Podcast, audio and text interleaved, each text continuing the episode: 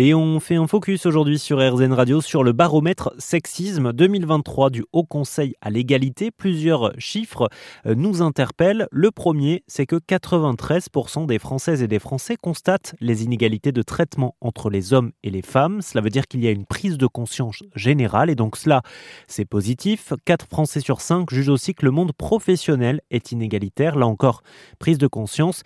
Néanmoins, il y a plusieurs chiffres alarmants comme le fait que 80% des femmes ont la sensation d'avoir été victimes de sexisme ou encore que 9 femmes sur 10 adoptent des techniques d'évitement. Cela veut dire par exemple qu'elles ne vont pas sortir ou s'habiller différemment pour éviter d'être embêtées.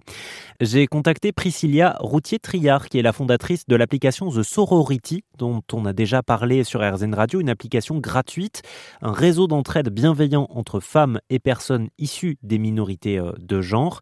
Et pour elle, c'est la question de l'éducation qui peut notamment jouer pour faire évoluer ces chiffres à la baisse les violences, et ça, je l'ai revu également dans un livre que bah, je vais mentionner là, qui est hyper intéressant. C'est Nos pères, nos frères, nos amis de Mathieu Palin, qui vient de sortir dans la tête des hommes violents. Et on voit vraiment que les violences, en fait, dans la tête des hommes violents, c'est euh, quelque chose d'hyper ancré.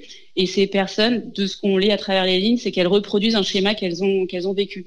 Dans les manuels, on voit qu'il n'y a pas beaucoup de femmes. Il y a énormément d'hommes. Et on va le reproduire par la suite.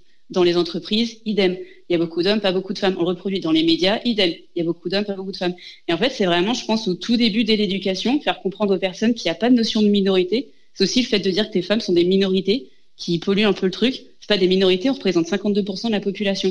Et petit à petit, faire comprendre que tous ces êtres sont des êtres humains, ils sont à égalité, ça pourra faire changer énormément de choses.